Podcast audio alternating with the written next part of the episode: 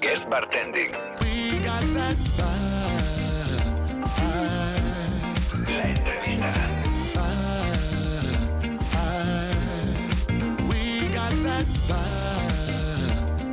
Guest Bartending.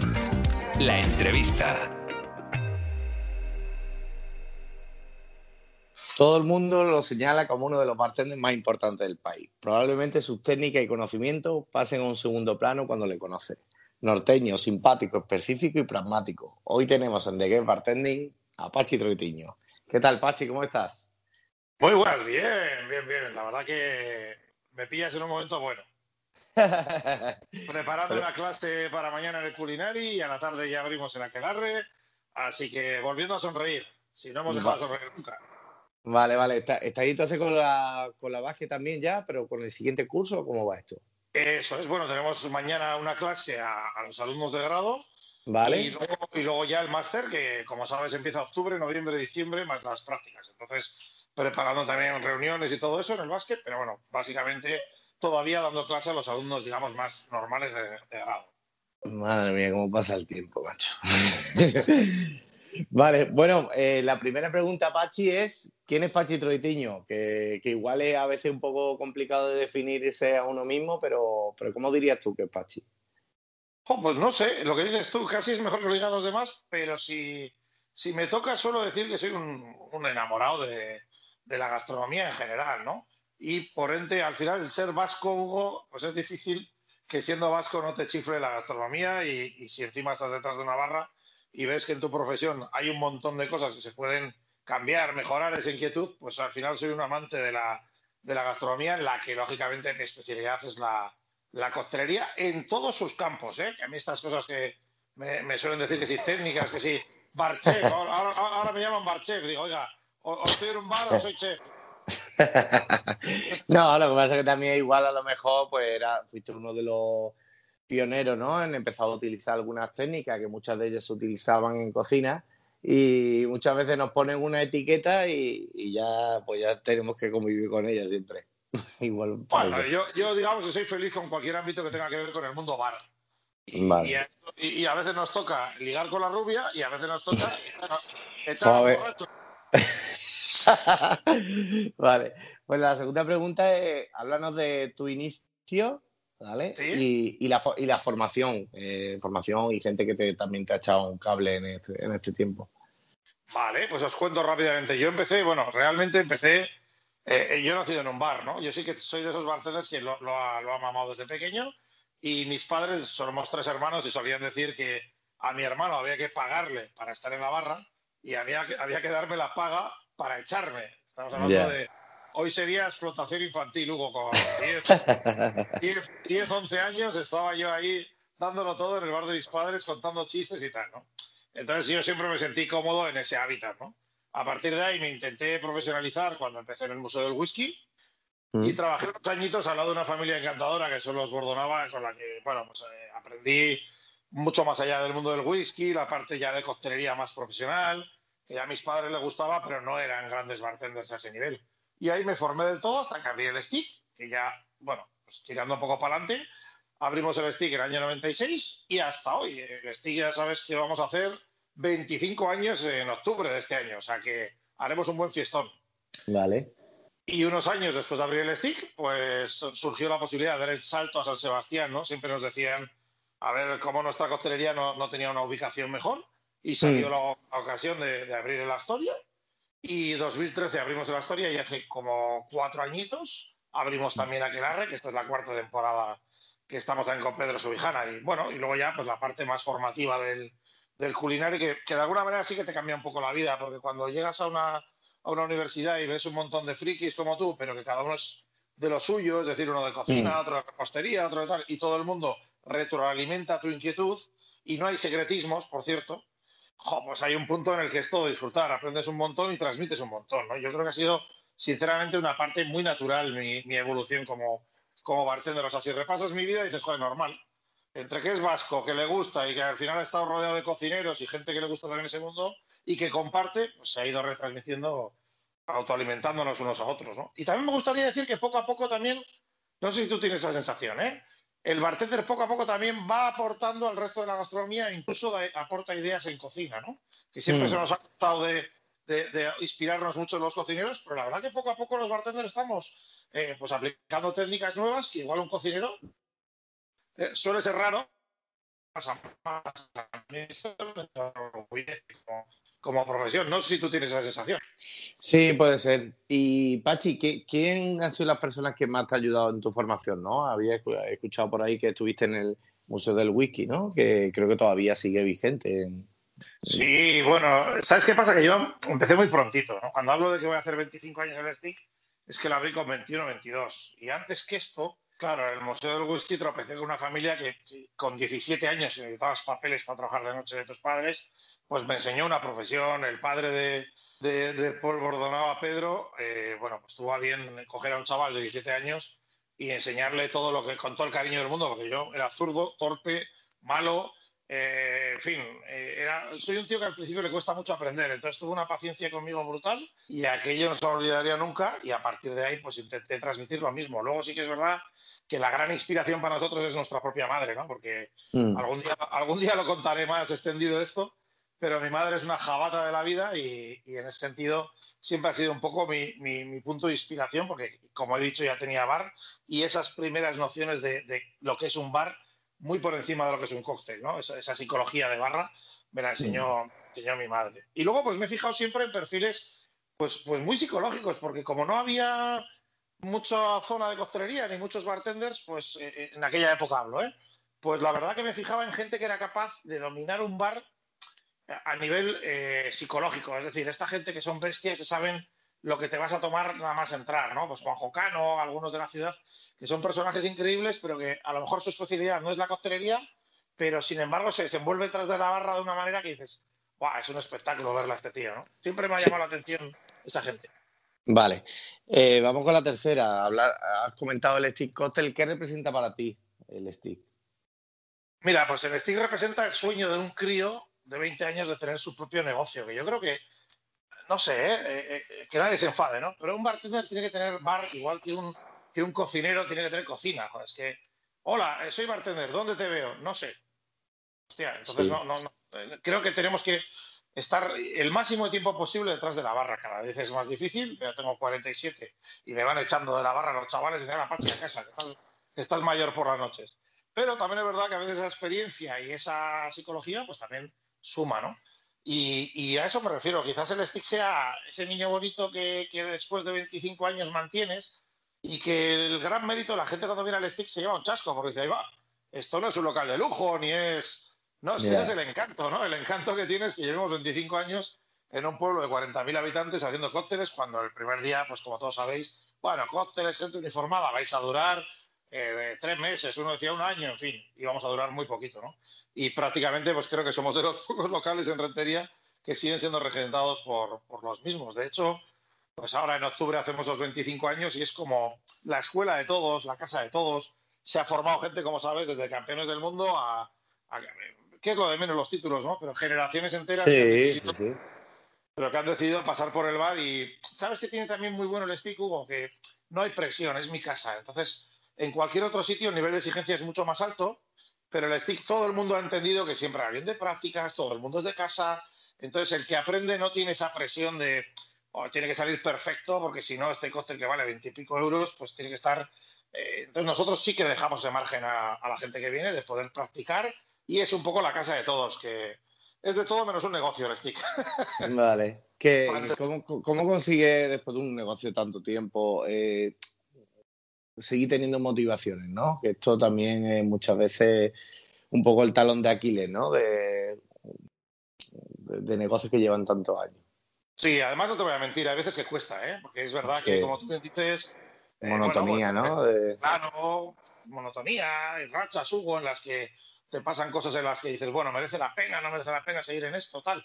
Pero siempre, siempre ha habido alguien o algo que, que, nos ha motivado al siguiente paso, ¿no? O sea, es curioso. Yo creo que hay la fuerza del equipo, que yo hablo mucho de esta parte, pero, pero que creo que es vital, porque siempre hay alguien que tiene un compromiso, un concurso, una boda, un evento en el que hay que mejorar algunas, un reto personal, en el que, bueno, está un poco por encima del bar y te obliga a ponerte, a ponerte las pilas y decir, bueno, yo personalmente, pues no sé los años ya que no, que no compito o que no, pero a la vez siempre hay un reto nuevo, alguien que te chincha, aunque sea a modo de ayuda, oye, ojo, que me gustaría ir a este sitio o hacer una carta nueva en tal, en tal, échame una mano para lo que sea, ¿no? Y ahí es donde siempre te automotivas. porque claro, como no, no, no nos movemos por dinero, pues hay un punto en el que necesitas cuál es el siguiente reto. Y ahí sí que me ganas, ¿eh? A mí me planteas un reto y el reto sí me puede, ¿no? O sea, yo no concurso hace muchos años, pero si José Ramos me dice, hay que ir a la Guest Bartender League, pues ya el, el, el, reto, Vale, vale. Ah, luego hablaremos de esto. Eh, vale, la, cuarta es eh, otro proyecto de lo que te sientas orgulloso, aparte de, del stick. Hombre, pues sin duda de cualquier eh, parte formativa en la que haya colaborado. Hablamos siempre del básquet porque es el top, pero Luis Irizar, la Escuela de Arguiñano y todos los cursos que doy por toda España. ¿Por qué digo esto? porque cuando yo empecé había un... Y creo que ya no existe, o por lo menos no tanto. Había un secretismo alrededor del sector que chocaba mucho con el resto, ¿no? Ibas a ver ponencias de congresos enteros de cocineros, que es donde me nutría, y veía que estaba pues el típico Ferran y compañía exponiendo todo lo que hacían en la pantalla, ¿no? Y sin embargo, en mi profesión, jo, nadie contaba nada. Era, era, era muy difícil que alguien te pasara una receta o tal. Y yo quise luchar contra, contra ese secretismo y, sinceramente, si de algo puedo estar orgullosillo es decir, bueno, creo que de alguna manera, pues, yo y mucha gente como yo, ¿eh?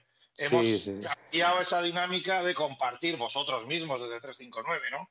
Esa pluralidad de estar con un montón de gente, que todo vale y que lo importante sea que la profesión mañana sea un poquito mejor, porque de ahí vamos a comer todos. ese cambio de mentalidad, no sé en qué porcentaje he tenido que ver, pero ahí sí me siento orgullosillo de haber colaborado en eso, ¿no? Porque también podía haberme quedado en plan eh, perro viejo de antes y no, enseño nada y tal. Mi madre toda la vida ha dicho que no enseñe nada, que me lo van a copiar todo y tal. Esa vieja, Claro, la mentalidad antigua. Esa vieja guardia, esa vieja guardia que, bueno, pues en su día les, enseñaban a guardar su secreto, ¿no? Genial. Vale, luego tenemos la siguiente que son eh, tus técnicas favoritas, ¿vale? Hay técnicas que, bueno, incluso dividiría esta, esta pregunta en dos, ¿no? Técnicas que más te gusta aplicar y técnicas que más causan wow, ¿vale? Las, las dos cosas. Bueno, en cuanto a texturas, probablemente el, aire me parece la textura más infrautilizada de, la coctelería. Es decir, creo que el aire es una textura que encaja en cualquier trago y, puede quedar increíblemente bien. Además, permite congelación, permite. Y luego, pues eh, no sé, yo estoy especialmente enamorado de las aplicaciones de, exceso de frío, ¿no? Creo que al final se nos ha olvidado que nosotros somos los del frío y los cocineros son los del calor. Y, en el mundo frío extremo, todas las aplicaciones de hielo seco y de nitro me vuelven mm. loco. Principalmente las de hielo seco, ¿por qué? la gente piensa que, es un show, que vendemos humo, que buscamos efecto wow. Y todo, todo, todo, todo lo que por lo menos hacemos mi equipo y yo está súper razonado. O sea, si ese humo no sirve para un aroma, no lo usamos. Si esa cafetera que el líquido sube y baja no se infusiona, no tiene sentido. O sea, tiene que haber un efecto wow por un lado y una nosotros lo llamamos argumento gastronómico, ¿no? Un argumento que justifique que estés utilizando esa técnica, ¿no? Y ahí en la parte de hielo seco, pues es que me lo paso bomba porque es un mundo que parece mentira, es nuestro. El, bartender siempre ha sido el que ha usado el hielo seco y el cocinero el que ha usado el nitrógeno líquido. Entonces, todas las aplicaciones que estamos sacando acorde al hielo seco, los cocineros dicen, wow, qué pasada, qué original, no lo había visto, ¿no? Estas mm. criofusiones, etc, etc, pues son aplicaciones que normalmente en cocina no se han visto. Entonces, está guay que, podamos ser autodidactas y poder, eh, bueno, aportar al resto de la gastronomía, ¿no? Genial. Vale, la siguiente sería em, tendencia que aplica y otras que no sigue. ¿Vale? Pongo ejemplo, pues tendencia que ahora mismo hay, pues el mundo de los fermentados, que lleva ya tiempo, incluso la decoración minimalista, en los clarificados, no sé, ¿qué, ¿qué, te gusta de las tendencias que hay y otras que no, que no, que no compartes? Me gusta, mira, eh, yo a mi estilo, eh, me gusta todo lo que mejoremos en la profesión. Me encanta que la juventud tenga la inquietud de, hacer fermentados porque están de moda, porque sea lo que les apetece. Y odio la sensación de que si no fermentas no eres bartender. Es decir, eh, y aquí podríamos entrar a otro tipo de polémicas que, alrededor de, de, mi persona suelen surgir, como el jigger, no jigger y tonterías de este tipo. Si me da igual, si yo lo que quiero es que le robes el corazón al cliente y si ahora crees que, necesitas hacer kombuchas, aprenderás a hacer kombuchas. Yo he hecho esferificaciones inversas de daiquiris y de, bueno, como sabes, la del gin tónico, estas raras, que han sido un bombazo, pero que no las he vendido. Ha sido un camino, un proceso que yo necesitaba para eh, mi equipo y yo sentirnos al día. Es decir, eh, no sé, yo recuerdo hace mil años cuando hicimos la primera hidromiel, la tuvimos que tirar porque sabía rayos, ¿no? Y era nuestra primera fermentación. Nuestra inquietud no era vender hidromiel, era aprender a fermentar porque no sabíamos, era otra de las técnicas. O sea, eh, que estemos por encima de las modas, ¿no? Eh, yo tiro la tónica a través de una cuchara porque está de moda. Joder, pues es que entonces tenemos cero personalidad. Ahora, tienes que de aprender a fermentar, genial. Aprenderás a fermentar y el día que necesites fermentar, ahí lo tienes. ¿Por qué estoy en contra un poco, no de la fermentación, ¿eh? sino de este tipo de técnicas? es fácil, si tú no tienes la infraestructura necesaria que puede tener un restaurante o que podamos tener en un culinario para que ese producto tenga un seguimiento, wow, igual no estamos preparados, hablo como local, ¿eh? Nosotros, como sabes, mm. tenemos un laboratorio en el que hacemos un montón de historias, pero muy poquitas, muy poquitas, Hugo, llegan al bar real. ¿Por qué? Porque necesitamos que eso tenga un seguimiento constante, que tenga una infraestructura, me da igual si es un sirope o una kombucha, ¿eh? tenga el suficientemente eh, seguimiento para que mantengas esa calidad, porque todos sabemos, todo el mundo habla de la palabra evolución pero de la involución no habla nadie. y, todos los jóvenes involucionan a una velocidad de espanto. ¿no? Y luego, para terminar, siempre digo que si tú tienes un productazo, si eres capaz de mejorar lo que tienes en la mano, fenomenal, ponlo en el bar. Pero si yo tengo un producto que me da un resultado brutal, ¿para qué me voy a poner yo a hacer un ron si, si el diplomisú me queda de escándalo? No sé cómo decir. Pues yo estoy súper de acuerdo con esto, ¿sabes? Que nos da la sensación que siempre que, que algo lo hagamos nosotros, o sea, eh, homemade, es mejor. Pues hay gente que lleva años haciendo sirope y con unos niveles y unos controles de calidad que a veces mejorar eso es complicado. Vale, vamos con la siguiente, sería... Em, ¿Qué importancia tienen los cócteles para ti en un bar? Mm, bueno, partiendo de la base que para mí un cóctel es un café con hielo, mm, pues todo. A ver, eh, claro, es que vamos a ver, ¿no? Importancia, yo creo que la importancia de, o sea, hay mis, bares favoritos o algunos de ellos probablemente no hagan cócteles. Yo te, he hablado de una cervecería en la parte vieja, este Juan Jocano, no, no hace cócteles y sin embargo es uno de mis bares favoritos. ¿Por qué? Porque es un bar en esencia, ¿no? Entonces, claro, los cócteles, ¿qué porcentaje tienen? El que tú le quieras dar. A mí es cuando alguien me dice, jo, Pachi, yo no pongo cosas moleculares en mi bar porque no funcionan. Y yo digo, ¿pero quién te ha dicho que tienes que hacer eso? Ya. tú, tú, tu equipo, tu gente, tu emplazamiento, vais creciendo juntos, que es lo bonito, ¿no? Esto de educar y enseñar, creo que es un poco mentira. Nos educan en casa y vamos aprendiendo sobre la marcha. Pero sí que es verdad que el, propio equipo y el propio, la propia clientela va aprendiendo a disfrutar de cosas un poquito mayores, ¿no? En cuanto a texturas o a técnicas o a tal. Y esa es la aplicación que tú le tienes que dar. Y esa importancia la vas a ir ganando acorde a tu gente. Para resumir, yo en el año 96 pues, hacía cafés con hielo en costelera, piñas coladas y mojitos y caipiriñas. Y poco a poco, pues de repente empezamos a poner costelería de autor y la gente fue entendiendo que había otra serie de cócteles. Y así, poquito a poquito, pues hoy día hemos convertido que un bar normal, el fin de semana, el 80% de lo que se sirve sean cócteles y no, solamente copas, ¿no? Bueno, eso ha sido una evolución muy chula la que hemos sufrido. Por lo tanto, el porcentaje te lo va a ir dando tu momento, el de tu equipo y el de tu clientela. Yo creo que es una evolución natural y bonita. No hay que forzarla. No, yo creo que la costelería tiene que estar un 90% en mi casa. Bueno, pues como estés en rentería hace 25 años y pretendas solamente vender cócteles, estarías muerto de hambre. Así de No, de hecho vemos ya como la gran mayoría de costel bar tienen algo de comida, aunque sea para, te diría, para salir del paso, pero que tienen algo de comida para complementar el negocio. Vale, la, la siguiente es eh, las tres cosas más importantes para ser bartender.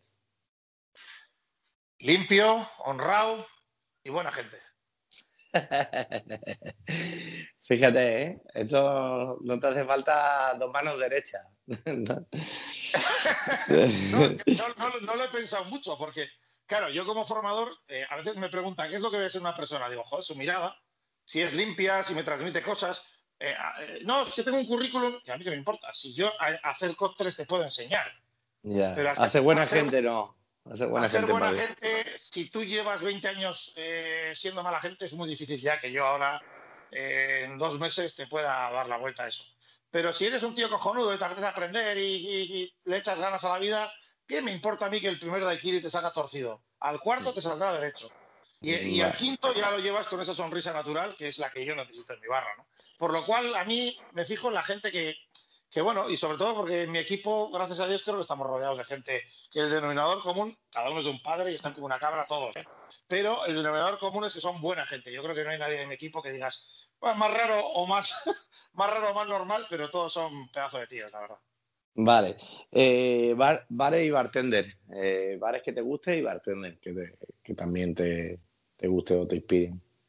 Mira, me gustan los bares en los que pasan cosas. Me gustan los bares normales. Me gustan los bares en los que, en cuanto a bar normal, ¿eh? en los que cuando tú entras hay pozo.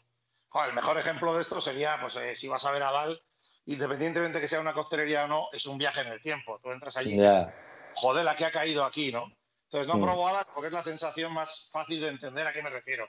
Cuando entras a un bar y te transmite cosas, ese, añejamiento que tienen los bares, yo siempre digo que los bares tienen alma, ¿no?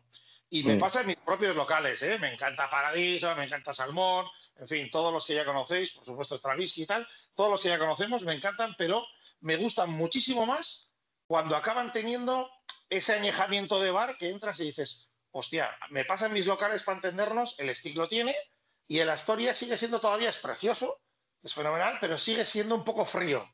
Dentro de un hotel, unos sofás, tal. Entonces, me gustan esos locales que transmiten alma. No sé, no sé si estoy siendo muy romántico. Pues sí, bueno, pero es tu, es tu, tu, gusto, perfecto. Vale, ¿y bartender que te, que te molen?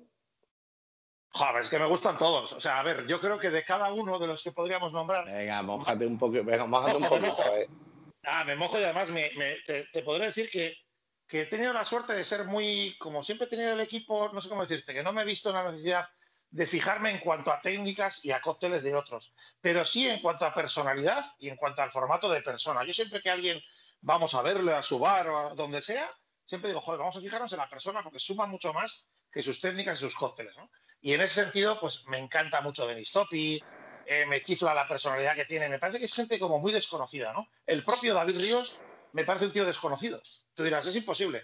Yo creo que la gente no se ha tomado un café con David Ríos, de verdad. O sea, de estar tranquilo y sacarle un poco esa chispa chula que tiene, ¿no? Decir, venga, ven aquí, ¿a ti qué te pasa? ¿Tú de dónde Ah, pues yo soy surfero, tal. Y ese lado distinto del que no conocemos suele ser mucho más divertido y mucho más, para mí por lo menos, y sobre todo detrás de cada uno de ellos hay una historia de superación brutal, ¿eh? No te olvides que, que normalmente eh, nadie le ha regalado nada a ninguno de los que podamos nombrar, aunque lo parezca a veces, ¿no? Entonces, la sensación es a decir, oye, ¿te has puesto los zapatos de, de alguno de estos cracks? Porque muchas de las veces pues nadie les ha regalado nada. Me chifla, por ejemplo, la personalidad que tiene un Nadal, sobre todo porque es capaz de modernizar un Boadas y a la vez... Eh, que tenga la esencia, ¿no? Que te respetar tanto, exacto, exacto, Hugo, respetar tanto las generaciones anteriores. Termino, ¿eh? Pero es que no hemos sido capaces de generar cócteles para la herencia. Seguimos viviendo de mojito piña colada, ¿eh? Muchas veces, ¿eh? Cócteles muy chulos todos, pero no hemos generado una, una coctelería nueva que digas, bueno, Oye, la haremos, ¿eh? pero que es un debe que todavía tenemos en la profesión, me parece a mí. Vale. Y luego, la última de, esta primera parte, eh, proyecto que te gustaría llevar a cabo. O sea, no sé si un bar un...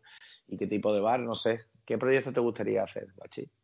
Hostia, pues no lo sé, porque en todos los que he estado, en los que estoy, de hecho, seguramente nunca, si me hubieran preguntado, no hubiera dicho, ah, quiero llegar ahí. No creo que las cosas surgen de forma natural, ¿no?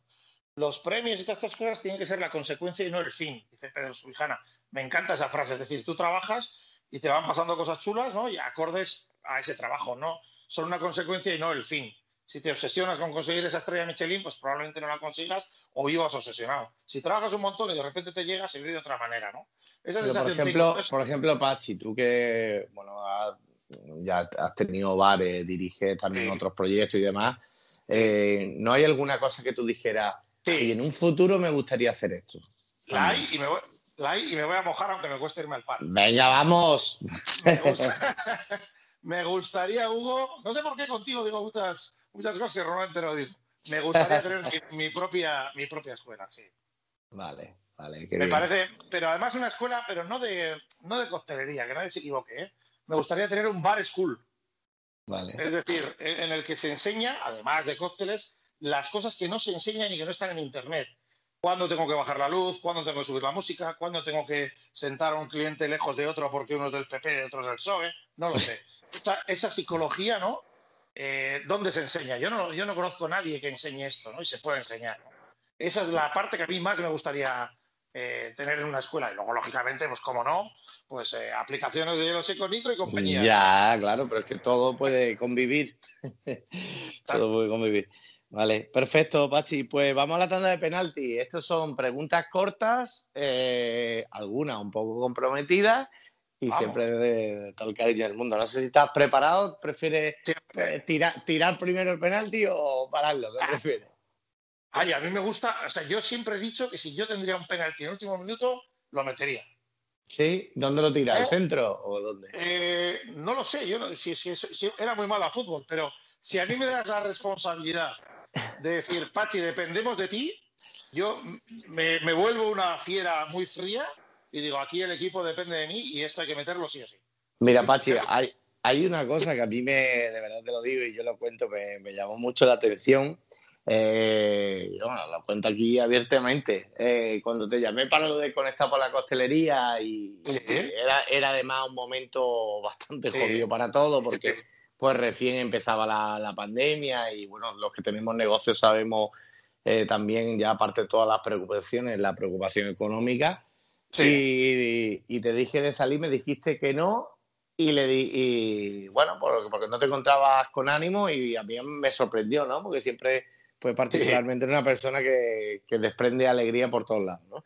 Y luego te dije, hay mucha gente que le, que le gustaría y le va a animar verte. Y le dije eso y dijiste tú, joder, qué hostia, que soy vasco, la más, lo hacemos, lo hacemos. Y me encantó ese, ese momento de lanzarte un poquito de, no sería desafío, no sé si desafío, y te, te, viniste arriba y tuviste ahí. Y además, y además tienes el récord que creo que eres la única persona a la que le he dicho que no a algo, porque le digo que sí a todo el mundo. Y el otro día te escuché, a mí Pachi me dijo que no. Digo, jo, pues es verdad. Pues lo vamos a explicar. Mira, pues lo vamos a linkar con lo anterior, Hugo, rápidamente. Mira, para que sepa todo el mundo, ¿no? Ese momento a mí me parecía que yo tenía que estar eh, abrazando a mi familia y mis seres queridos y estar muy pendiente de lo que había a mi alrededor, ¿no? Porque era un momento muy, muy, muy difícil, si te acuerdas, justo, justo al principio, ¿eh? Mm. Luego, joder, era más fácil estar en, conectados porque, bueno, ya nos normalizamos todos. Pero aquella nube de 15 días todos a casa y no sabemos si se acaba el mundo o qué, a mí me dio la sensación de que yo tenía que estar pues, con los míos, ¿no? Y, ahí sí que dije, creo que tengo que estar 100% centrado aquí. Pero me dijiste esa frase de, hostia, tío, pues la gente espera también un poco de chispa, porque si no, sí que nos venimos todos abajo. Y dije, pues hay que estar. Ese es el penalti que te digo yo, y ahí me matas. Ahí me matas. Qué bueno, Machi. Bueno, vamos a empezar después de aquí, darnos mil abrazos, vamos a empezar ya, te voy a dar, te voy a dar caña, ¿vale? Venga, venga.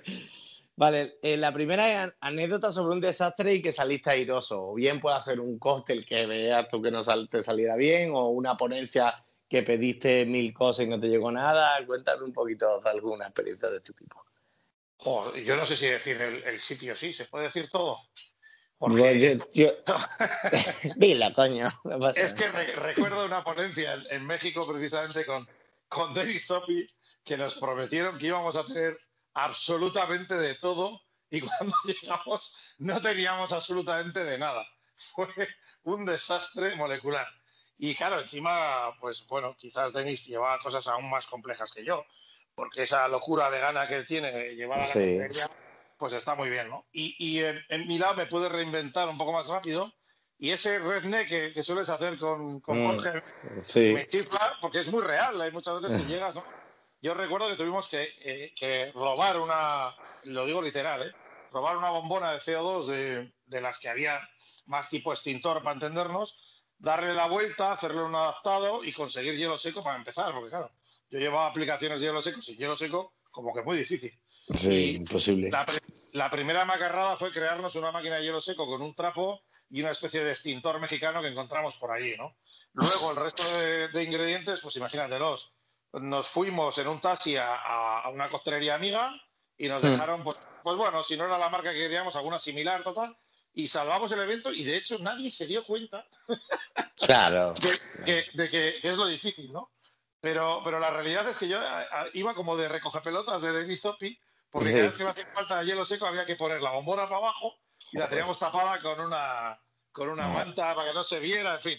Y esto, bueno, yo creo que no, lo he contado nunca, pero fue, fue real, sí. vale, la segunda es, ¿cuál es la competición que ganaste y que te sientes más orgulloso? Joder, tengo que decir la verdad, ninguna. A ver, a ver. Bueno, bueno, bueno, bueno, bueno, no me, no me digas tú que llegar a Fibar eh, con el gran Manu y, y, de pronto tener de enfrente a la gente de Krebs, donde el combate iba a ser muy, muy duro y que hubiera una goleada en el minuto uno, no te puso orgulloso. Esa me gustó por ganarte a ti, que te intenté fichar varias veces y me dijiste, que me iba bien sin ti. Y digo, pues tienes razón.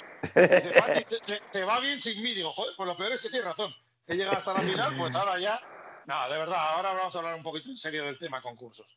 A mí, como sabéis, mi hermana quedó campeona del mundo, yo campeón de España. Sí que es verdad que jamás en mi vida he perseguido ganar nada, pero hay un punto de orgullo que es, eh, no sé, bueno, no es que me considere muy patriota ni, ni nada de esto, pero el estar en un campeonato del mundo y tener la sensación esa, ¿no? De ese penalti que decimos a última hora, hmm. y que eres tú el que está representando a todos los bartenders de este país, wow, te da un puntito muy chulo. Entonces, la experiencia de ir a un mundial, reconozco que fue una pasada en mi caso, en el campeonato de, Singapur, y ya el top, el top, el top del que sí que estoy muy orgulloso y, y sobre todo me saltan las lágrimas cuando, cuando lo recordamos es el, rollo de mi hermana cuando pierde el avión, cuando, bueno, esto nos daría para un programa entero, ¿no? Pierde mm. el avión y nos hace eh, prácticamente decir, abandonamos o seguimos. Y esa, esos huevos de decir, cago en la leche, vas a ir al mundial una vez en la vida, vamos aunque sea en moto, le dije a mi hermana, ¿no? Y mm. perdimos el avión y como sabe todo el mundo, pues tuvimos que ir remontando una, una partida que habíamos empezado 10-0, ¿no? Y mm. acabamos ganando, ganando aquel concurso y además, coño, tu hermana pequeña que llega enseñada por ti, que llega a un campeonato del mundo, uf, yo creo que no he conseguido nada más bonito que eso. Pachi, Independientemente de que no nos ha dado de comer, ¿eh? Ya, ¿qué, ha, pasado? ¿Dejó ella la costelería o...? Bueno, pues la verdad, eh, viene cuando le llamamos, pero, es decir, el culinario de alguna clase, algún evento, porque claro, siendo campeona del mundo, pues todavía nos, nos piden muchas veces que esté, pero, pero ella, el mundo sobre todo de la noche, lo dejó en cuanto fue madre y lo tiene más como hobby. Ella es educadora social, estudió física, estudió criminología, en fin. Eh, mi hermana es una persona muy especial. Pero bueno, se puede, se puede, contar con ella. Vale, vale.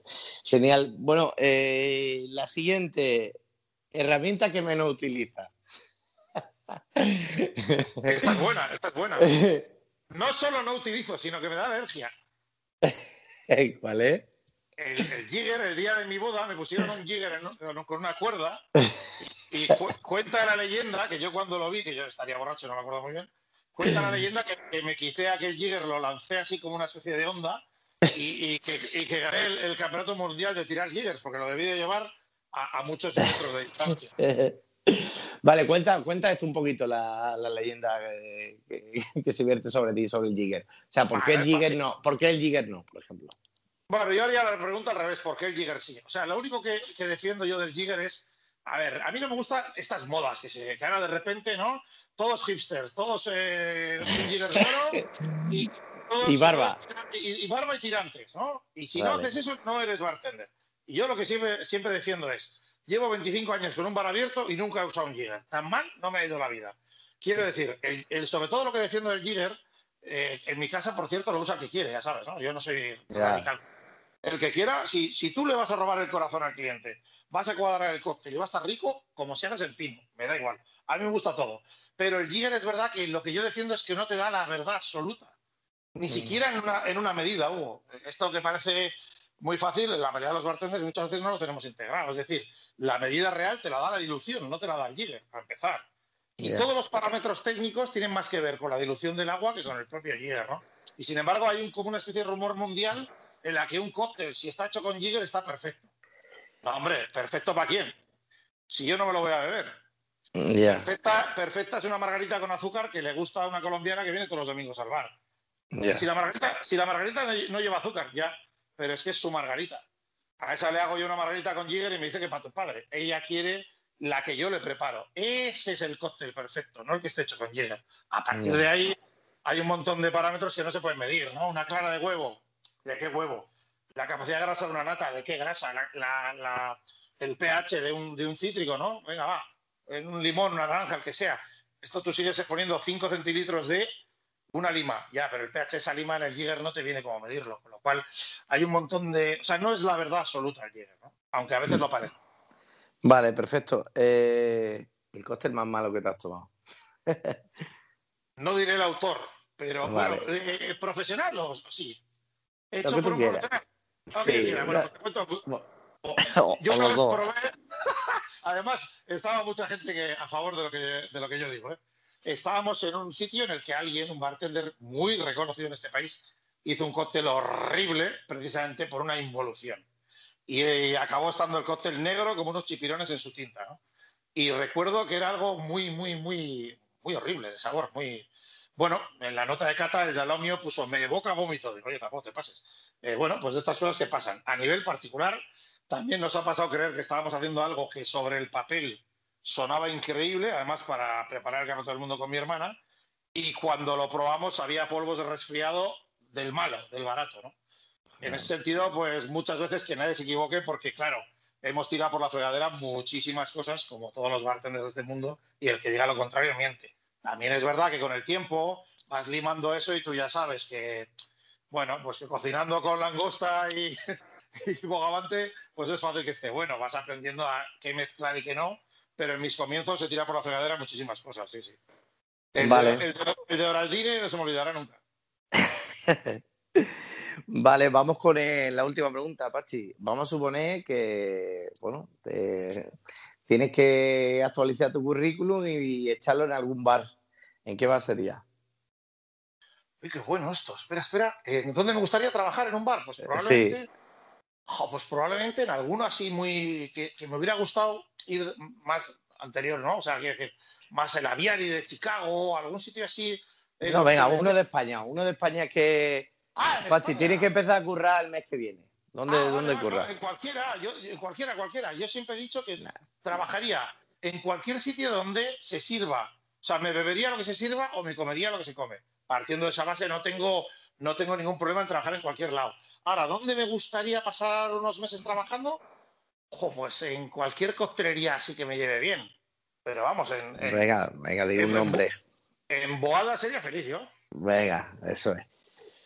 Pues Pachi, yo qué sé, llevamos 37 minutos, me quedaría 5 horas más, pero, tiene que seguir el programa que si no es muy largo. Pues súper agradecido de que me hayáis invitado mm. al sonido del steak, que ya sabéis que, que lo escucha todo el bar porque de repente, de repente estoy en un aeropuerto y me pongo el sonido del 6 que está conectado con el bar y me llaman los chavales y dicen, y está todo el bar escuchando el sonido del Ay, qué bueno. Oye, por cierto, tienes que darle el testigo a alguien. ¿Quién te gustaría que pasara por, por The Game Bartending? La entrevista próxima, pues, vamos. Rápidamente, yo creo que muchos de los bartenders, para empezar, agradecer a Yago Sebio, que tuvo el detallazo de invitarme. Sí. Y muchos bartenders que creo que van a salir de forma natural pues como Oscar, en fin, La Fuente, compañía, cualquiera de los míos, como, como el otro Oscar Cafo y tal, o Esther Merino y tal. Esos yo creo que saldrán todos, ¿no? Pero sí que creo que hay una persona que te daría una visión muy chula de la vida de un bartender, no como la que conocemos, sino la de verdad, ¿no? Que sería mi hermana Yoli, y si consigues que mi hermana Yoli se ponga el teléfono un rato o te pueda dar alguna, algún tip de cosas y de anécdotas increíbles que ha vivido mi madre, eh, creo que tendrías un programa muy guapo, tío. Bueno, pues esto, no depende de mí, depende de ti. Así que habla con ella y lo gestionamos para que salga en el, próximo. Venga, vale, les invitamos. Venga, un abrazo, Pachi, gracias. Un abrazo a todos y gracias por seguirnos. Bienvenidos al Recreo, la sección de humor, música y libros con Tupac Kirby.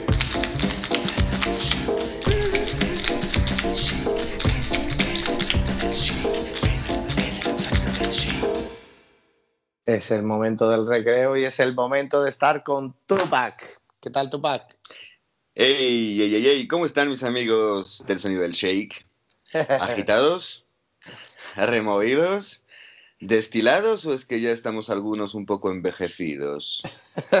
yo, chavales, alegría. ¿Tú cómo estás? yo, yo, yo estoy más envejecido. Aunque yo, yo estoy un poco. Yo estoy removido. Yo estoy removido.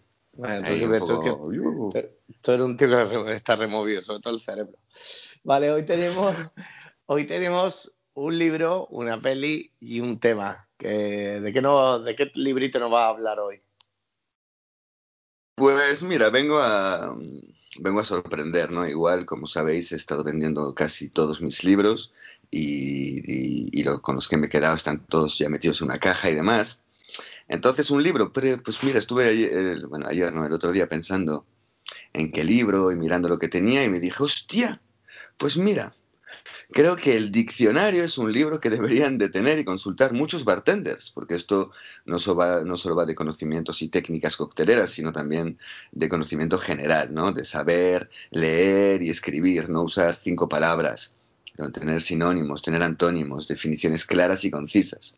Un buen diccionario ayuda a ser un, mejor ser humano, y siendo mejor ser humano, eres mejor bartender. O sea que así de fácil. Yo de chaval lo cogía. Vale, eso es una de las cosas que obviamente yo nunca me he leído el diccionario mucho más allá de buscar una palabra que no tenía ni puta idea que era. Y, ¿y cómo se lee un diccionario? ¿Desde la A a la Z o cómo? Pues no, bueno, de la A a la Z es lo que está haciendo, por ejemplo, Pablo de Pasapalabra. No sé si veis Pasapalabra, no sabéis quién es Pablo. No, pues, Pero es un, tío que, que, está ahí de finalista, está a punto de llevarse un millón y medio de euros desde hace meses y meses, y es un amigo de la familia. Su mamá es la profesora de, de, piano de mi hija. Y, y, él es un tío que se lee el diccionario de la A a la Z, pero yo de chaval no me lo leía de la A a la Z, sino que era como una fuente inagotable, siempre presente, de, de, conocimiento. En cuanto abres el diccionario, todo lo que vas a hacer es aprender.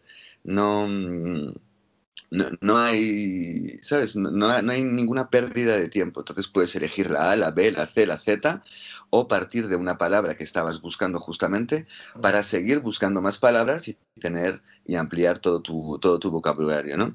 El diccionario Larousse 2021 es increíble, te enseña de todo, es como la Wikipedia, pero más pesada. Y sirve también para romper, también te puede servir para romper un cristal de tu bar y cobrar el seguro, también te sirve para tirárselo al Senado, al Consejo de Ministros, sirve para muchas cosas. O 2021, la Larousse. O, hacer pre de banca y sacar pecho con él. También para, para prensar cosas, ¿sabes? Si tienes que, por ejemplo, que yo que trabajo mucho con hojas naturales y necesito como ah, aplastarlas, no secarlas, pues el diccionario es perfecto porque tiene un buen peso, un montón de hojas en las que meter hojas, por ejemplo, y es, es fantástico. O sea que ahí está. ahí, lo dejo, a ver, si, a ver si alguno dice, hostia, pues voy a probar y voy a coger el diccionario y nos dice cómo ha sido su experiencia. Tú, de que luego te llama alguien por teléfono y empiezas solo a utilizar palabras tecnicismo que tú y yo no tenemos ni idea. bueno, sí, sí, y yo no lo quiero complicar, justamente. Yo creo que el diccionario no es para buscar cosas más complicadas, sino para, para ampliar, para, para mejorar uno mismo para, mm, como que vamos muy rápido, ¿no? El cerebro, ¿no? Buscando las palabras que queremos decir. Pues cuantas más tengamos, es como las recetas, es como todo, pues supongo que la comunicación que es tan importante en nuestro, en nuestro trabajo, la, la, verbal y la no verbal, pues creo que nos puede ayudar a todos a, de vez en cuando poder justamente ir aprendiendo nuevas palabras. No, ah, voy a aprender palabras súper complicadas para hacerme el súper, el, culto. No, no, no se trata de eso, es, es, es por uno mismo. Y siendo mejor persona, eres mejor bartender. Vale, vamos, con la, vamos con la peli. Venga, tenemos una peli, una, una, una, peli, estoy en una semana un poco agitada y removida. Os recomiendo la película Battle Royale. El argumento es el siguiente. Al principios del tercer milenio, la situación en Japón se vuelve insostenible. yo la he visto. claro, tío. yo, la he visto. yo he visto que va eliminando a gente. Claro, exactamente. pues, pues estás de la cabeza como yo entonces. Yo me creía que tú estabas bastante peor. Pues no. vale, vale, vale. Sí, este va un argumento de, que, que, utilizan como una especie de, diría, gincana, pero real en la que pues hay, no sé, 200 mm, asiáticos y solo puede quedar, no sé si uno o varios, y se tienen que ir matando entre ellos. Uno solo. Exactamente. Solo puede quedar uno. ¿Por qué la recomiendo? Porque creo que a veces mandaría a mi hija a un campo de estos a que se pongan las pilas y aprendan algo. Madre mía. Y hablo con otros padres, estamos como, todos como muy de acuerdo en, hostia, ¿por qué no creamos un parque de supervivencia donde mandar a nuestros hijos adolescentes idiotas para que despierten? En verdad, eh, eh, no sé si has visto también El Señor de las Moscas, Lord of the Flies, ¿lo no. has leído? No, no, no. No, pues, pues mira, es un, son 20 estudiantes que, ingleses en este caso, perdidos en una isla, pero al final termina siendo el mismo rollo de supervivencia eh, en el cual se van matando, hay canibalismo, o sea, es como muy real, muy bruta, muy violenta, pero son dos peliculines y muy buenos libros los dos, ¿eh? También, ¿eh? Vale, pues me lo apunto. Lord, Lord of the Flies, el señor de las moscas. Vale, bueno, y tenemos un temita, ¿no? Eh, tenemos un temazo. Ah, es vale. un tema de Busta Rhymes. Busta Aquí no hay temitas, aquí hay temazos. Busta Rhymes es yo, yo, yo, yo, yo, Mm. yo, yo, yo. No será Be Missing You, ¿no? No.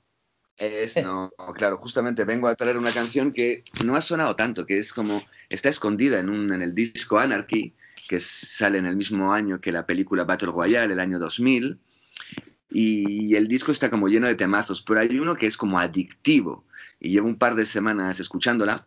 Los que me conocen saben que le puedo dar al repeat y puede sonar lo mismo ocho horas, que a mí no me molesta, eso sí, el resto se quiere suicidar, pero a mí me va bien. La canción es Come on, all my niggas, come on, all my bitches. El tío dale tiene ahí. un flow, Dale, dale, pinchatela una ahí. energía. A ver, es que estoy con los cascos, no sé si suena con cascos. A ver. Bueno, es un temazo de estos de, de energía total. De hecho, el otro día subí un vídeo con, con la canción en la que hago flair, para los que no me siguen todavía en Instagram. Em, y ahí sale la canción. Y si me dais un segundo, Sí, dale, dale. Tin, tin, tin. Estoy en las montañas y aquí todo va un poco más lento. A, a ver. Me he venido de recreo a la montaña. Para, para estar tranquilito. Eh, eh, eh, aquí está. Aquí está. Dime si suena, ¿vale? ¿Suena? ¿O no? Ahora mi- no, ahora mismo no. A ver, ahora. Ahora.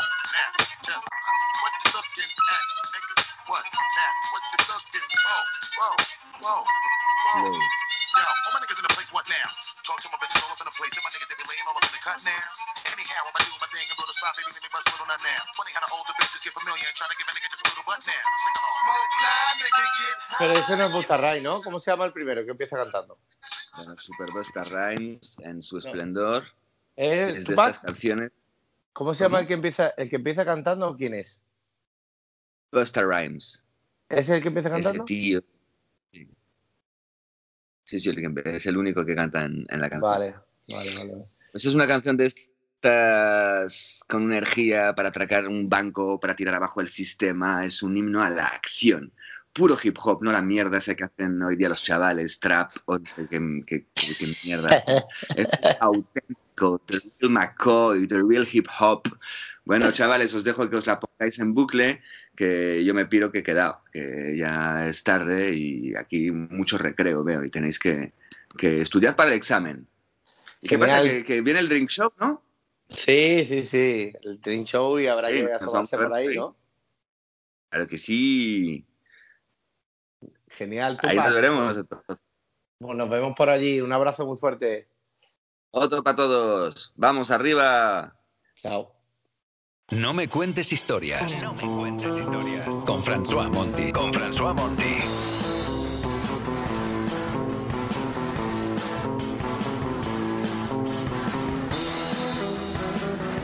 No me cuentes historias. Con François Monti.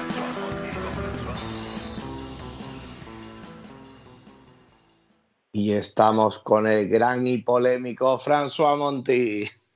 ¿Polémico? ¿Qué ¿Cuentas tú? ¿Polémico yo? bueno, François, eh, ¿qué tal? Antes de empezar con tu tema, ¿qué tal ha ido el- la publicación del Hotel Ritz? Pues muy bien, muy bien. E, es una cosa un poco loca porque yo normalmente, a, mí normalmente me leen la gente del mundo de la coctelería o de los destilados o de los vermuts eh, y lo de Ritz, aunque hablaba de, de coctelería, interesó muchísimo a la prensa gastronómica, fue, muy curioso. Se ve que como es un buque, o sea, es un sitio tan emblemático de la ciudad de Madrid, hay muchísimo interés. Yo espero que la gente no se lo haya tomado mal, la gente del Ritz, porque bueno, es un el relato de un momento y yo estoy seguro que lo van a hacer muy, muy bien, porque el bar pinta genial y tienen un gran equipo. Bueno, al final sabemos que eres un tío que, que te moja, incluso cuando dice cosas buenas también das tu toque picante. Y para los que no lo conozcan, bueno, eh, François tiene un, un, blog que se llama Highball y, y, que ahí donde pueden contribuir para que el gran François siga escribiendo con unos donativos. Vale, eh, François, cuéntanos de qué viene a hablarnos hoy. Pues de una, de una cosa que se ve en muchísimos bares españoles, y, eh, incluso en los eh, clásicos, que a mí me... Yo tengo mi, mis, no sé, como mi punto de neurastenia, ¿sabes? Que, me, que, me, que hay cosas que me vuelven un poco, que es como encenderme, o sea, calentarme de una manera repentina, muy, muy, muy rápida, que es el tema del Gene Fizz y del Tom Collins. vale. ese diálogo a ver si son iguales o no son iguales. a ver, a mí, como yo, como yo tengo la respuesta, ¿vale? Cuando veo la aplicación errónea de la teoría, me, se me va. ¿Tú cómo explicas? Porque tú obviamente habrás explicado esto del Gene Fizz del Tom Collins a, a, muchos jóvenes que están empezando o cosas o a clientes, ¿no? Sí, bueno, yo te explico la, no la historia, pero sí las diferencias. la diferencia, eso es, estoy interesado en la diferencia, no en la historia. Vale, te diría, que, te diría que son tres. Una, el método de elaboración, uno va directo al vaso y otro va agitado, obviamente sin la soda. Eh, dos, el Tom Collins lleva ginebrado el Tom en vez de tipo London Dry. Y la tercera, si mal no recuerdo, uno lleva angostura y el otro no. Ay, ay, ay, ay, ay, Hugo, Hugo. Todo esto está bien, pero falta la cosa más importante, que es la que a mí, de hecho, me vuelve loco. El vaso. El vaso tiene algo que ver, el vaso tiene que ver, porque al final, agitado o no agitado, eso es teoría. Al cliente, el cliente no lo nota. Mm. Pero es que históricamente, por lo, por lo, menos cuando se bebían los gin fizz en el siglo XIX, había un vaso que era el vaso de fizz era específicamente dedicado al fizz. Y este vaso, pues no es mucho más grande que un vaso de caña, ¿vale? Vale. Entonces, para mí, la diferencia mayor entre un Gin Fizz y un, Tom Collins no es si se prepara eh, uno agitado, otro removido, no es tampoco, porque eso no lo has mencionado, pero mucha gente lo menciona, ¿no? De que hay uno que se sirve sin hielo, otro que se sirve con hielo, que también es un poco desfasado porque yo he dicho muchos gin fizz con un hielo para, para hacer que hay más hacer creer que hay más volumen. ¿Eh? No, la diferencia es esencial está en la cantidad de soda. El Tom es un trago largo. El gin fizz teóricamente es un trago corto, muchísimo más intenso. Entonces, en el gin fizz vas a tener más presencia de la base de gin sour, de ginebra ni azúcar. Mientras en los Collins, porque efectivamente un Tom Collins se hace con Old Tom, pero bueno, el Collins es una familia. Lo puedes hacer con whisky, lo puedes hacer con London Dry, era un poco igual. Un Collins es un trago largo, lo pones en una copa, incluso un vaso de sidra, podía, o un, un, un highball grande, ancho, con mucho hielo, y es un trago largo. Y efectivamente, cuando vemos la historia del, del trago, también se explica eh, el, Tom Collins era el trago de la tarde de cuando tenías tiempo, mientras el gin fizz históricamente se bebía sobre todo antes de comer, por la mañana. Incluso gente que se paraba al bar en lugar de desayunar a las 11 como los funcionarios españoles, pues los estadounidenses se iban a, a las 11 al bar a tomarse su gin fizz y eso se tenía que beber en dos tragos, con lo cual era un trago más corto. ¿Vale? joder, no, sabía, no sabía yo esto también. En Andalucía se sirve con hielo porque en Andalucía, bueno, por ejemplo, un Bloody Mary se sirve con hielo también. sí, sí, sí. Hay, hay, cócteles que, en Andalucía. Claro, claro. y eso cambia la vida, ¿eh? Es verdad que es difícil decir esto es un gin. Bueno, en fin. Pero es la, la, cantidad de soda es lo determinante. Lo puedes servir en vaso con un, con un vaso de caña un poco más grande, ¿vale? Que no sea uno de caña, sino uno de doble, por ejemplo. Sí. Ponerle igual, hielo, igual un vaso... cantidad de gin sour y un chorro de un chorro de, de, de, agua de, de oh. O sea, de, rollo con un vaso de tuba, a lo mejor. Eh, eso es, eso es. La, la, la, idea es que al final el fizz es un gin sour mm. con un poco de agua con gas, mientras el Tom Collins es mucha agua con gas, porque es un trago más largo. ¿Vale? Y entonces, claro, yo, a mí lo que me, lo, que me, lo, que me cabrea es cuando pido un gin fizz y lo que me, me llevan es un Tom Collins. Porque digo, ¿cuál es la diferencia? ¿Cuál es la diferencia? Entonces, algunos te van a decir es el Tom, otros te van a decir es el hielo, otros te van a decir está, este te lo he agitado, este lo he removido, que el, que el otro lo hubiese agitado. Y yo digo, no, no, no, no, no. Yo lo que quería es algo intenso con un poco de chispa y me has dado algo diluido con mucho agua con gas. Bueno, menos mal, menos mal, menos mal que lo sé, porque vaya que venga a mi bar a venir a pedirme un puto gin fizz, menos mal. Claro, eso me calienta la cabeza, eh, pero bueno, a ver. Eh, el tema es que hace unos años, pues Pollas en Madrid, por ejemplo, ibas a Le Cabrera y te lo hacían perfectamente. Últimamente estoy viendo cada vez más una colinización, sí, sí, colinización del gin fizz. Y eso me cabrea muchísimo, chavales, chavalas. Bueno, por los que nos están escuchando, a ver si os ponéis las pilas, porque François me ha dicho que os va a visitar a todos vosotros a pedir Gin Hasta ahora yo tenía dos, una obsesión, que era el Dry Martini, que cómo me iban a hacer el Dry Martini. Pero ahora mismo cada vez tengo una segunda, que es el Gin y el Tom Collins. Así que cuidado. No, aparte le estáis haciendo muy bien los Dry Martini y François lo que necesita es polémica, necesita contenido. Contenido, más que polémica, Hugo, por favor. Contenido con criterio. Porque, claro, a mí dicen que me, me, dices que polémica, no. Eso se llama criterio. Lo que pasa es que en esta industria hay poca gente con criterio, entonces cualquier criterio es polémico. Eres muy grande, François. Nos vemos la próxima. Todo es una broma, ¿eh? Que chicos, no, no lo tomáis mal. Hasta la próxima. Un abrazo.